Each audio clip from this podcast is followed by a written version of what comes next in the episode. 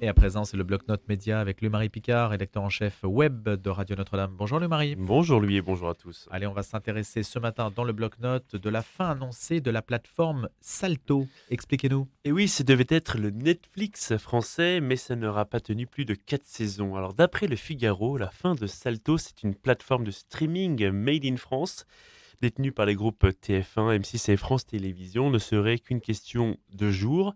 Alors pour comprendre pourquoi euh, Salto est devenu un fiasco, nous sommes en ligne avec euh, Philippe Bailly, président fondateur de NPA Conseil, un cabinet de conseil en stratégie audiovisuelle. Bonjour Philippe Bailly, merci d'être avec nous ce matin.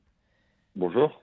Alors, il y a plusieurs raisons pour comprendre la chute de Salto, mais pourtant le principe de la vidéo à la demande, la VOD, euh, marche de mieux en mieux en ce moment.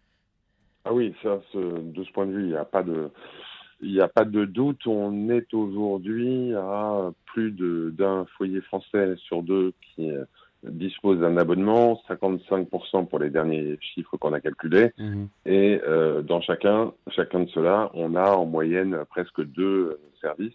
Donc oui, c'est quelque chose qui se développe et qui se développe fortement. Alors justement, pourquoi Salto a, euh, a échoué finalement? Alors, paradoxalement, Salto n'a pas échoué, si on s'en tient en tout cas, aux métriques d'usage. Euh, que ce soit en termes de, de, conquête d'abonnés ou en, termes de développement des usages, parce qu'évidemment, c'est aussi enfin, un service euh, auquel on s'abonne mais qu'on n'utiliserait pas, ça veut dire quoi? Au bout d'un moment, on va l'abandonner. Mm. Donc, des, de ces, sur ces deux critères, euh, Salto n'a pas fait un décollage vertical, mais et on pourra revenir sur, Mmh. pourquoi, mais était dans une courbe ascendante depuis deux ans. Vous avez dit ça n'aura pas fait quatre saisons, ça n'aura même ça n'aura à peine fait euh, plus de deux. Oui, euh, mais euh, vous avez vu peut-être un, un, film autrefois qui s'appelait La vérité si et dans lequel on disait il faut, donner, il faut donner sa chance au produit. Exactement. Je ne suis pas sûr qu'on aura donné sa chance au produit Salto. Mmh. Parce qu'en fait, finalement, en France, on a beaucoup d'ambition pour l'audiovisuel. On se rappelle quand euh, euh, nos confrères de France 24 avaient été créés euh, sous Jacques Chirac, on avait dit que ce sera le CNN à la française. Est-ce qu'il y a un problème structurel à la France qui fait que ces plateformes-là ne peuvent pas, alors, je ne compare pas France 24 à, Salto, mais vous comprenez l'idée, qui fait que malheureusement ça ne peut pas perdurer dans le temps et ça ne peut pas concurrencer euh, des mastodontes américains que sont Netflix, Amazon Prime, Disney et Paramount qui vient de, se lancer. Mais je crois d'abord que le pire cadeau qu'on fait à ces services, c'est effectivement euh, de, leur accoler des, euh, des, des, images comme celles que vous avez employées, que vous avez rappelé, le Netflix à la française, le CNN à la française. Pour rester sur Salto, euh, Salto, à l'évidence, n'était pas euh, destiné à être, et en tout cas, et encore moins rapidement, euh, une plateforme à la hauteur de Netflix.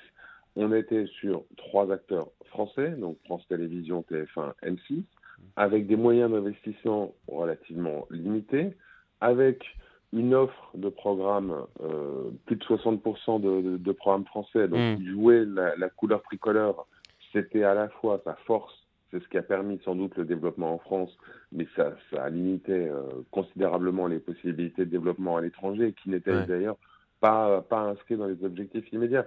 Bref, euh, euh, Salto, enfin, on est dans une période d'Astérix avec le film qui vient de mm. sortir. Je pense qu'il fallait plus le voir comme le village d'Astérix que comme le Netflix à la française. On reste dans des Raymond X en plus, c'est formidable. Philippe Bailly, comment expliquer quand même ce fiasco? Parce qu'il y a des moyens publics et privés. On a des mastodontes, hein. France Télévisions, TF1, M6, ce sont quand même des chaînes qui ont des moyens et des ambitions. Et j'imagine qu'ils ne mettent pas de l'argent sur la table comme ça.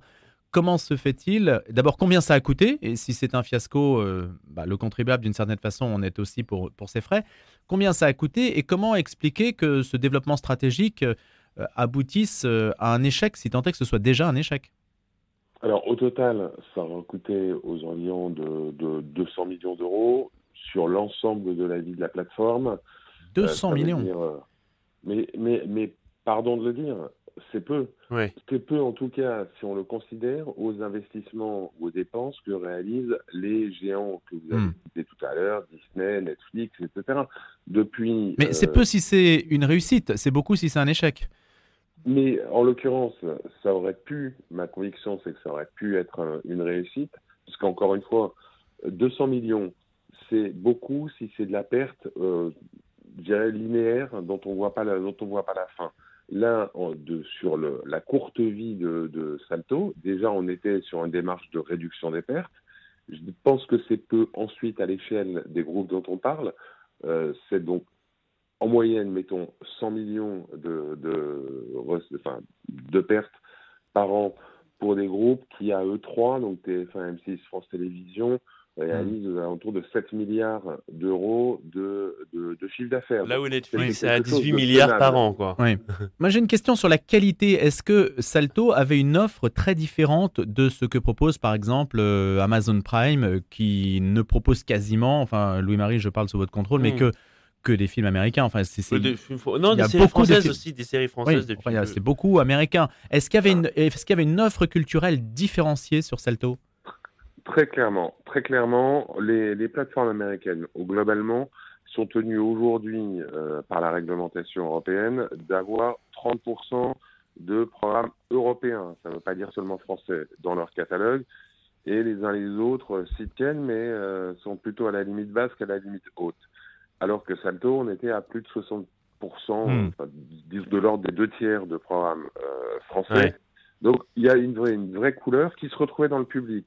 Là où euh, Netflix, euh, Disney+, etc., sont rentrés, ou en tout cas ont démarré plutôt en conquérant des, un public assez jeune, parisien, plutôt CSP+, on était là dans un public jeune également, mais plutôt CSP-, plutôt provincial. On voyait bien, et je reste convaincu encore une fois, qu'il y avait une place possible pour. Salto. Dernière question peut-être pour finir. Euh, cette semaine, Xavier Niel va présenter devant l'ARCOM son projet parce qu'il rêve d'obtenir la fréquence détenue par M6. Alors, euh, prime à l'ancienneté ou au petit nouveau, euh, Philippe Bailly? Alors, il y a neuf, neuf sages qui sont chargés d'en juger, donc c'est certainement pas moi qui m'y substituerai. simplement, une, une question. construire une chaîne de la taille d'M6 euh, ça prend du temps. Euh, et là, on est dans un calendrier qui est extrêmement serré. Audition euh, après-demain, comme vous l'avez rappelé, mais pour un démarrage le 5 mai. Hmm. une question, mais je suppose qu'elle sera posée lors des, auditions, c'est comment est-ce qu'on fait pour construire une chaîne de cette ampleur en moins de trois mois? Bah, écoute, oui. Et parce qu'on a appris dans la presse que Nicolas de Taverneau avait euh, remanié son, euh, son groupe, son directoire, pardon. Mhm. Euh, alors on ne sait pas si c'est en lien avec cette actualité, mais en tout cas j'imagine que vous allez suivre ça de, de très très près. Euh, merci euh, Philippe Bailly d'avoir été avec nous ce matin. Je rappelle que vous êtes le président fondateur de NPA Conseil et que votre compte Twitter est passionnant parce qu'on a plein d'infos sur l'audiovisuel. Et merci à Louis-Marie Picard, le bloc-notes média, à retrouver aussi sur le site internet de la radio, Radio Notre-Dame, dont vous êtes le responsable, Louis-Marie. On se dit à lundi prochain pour un prochain bloc-notes média.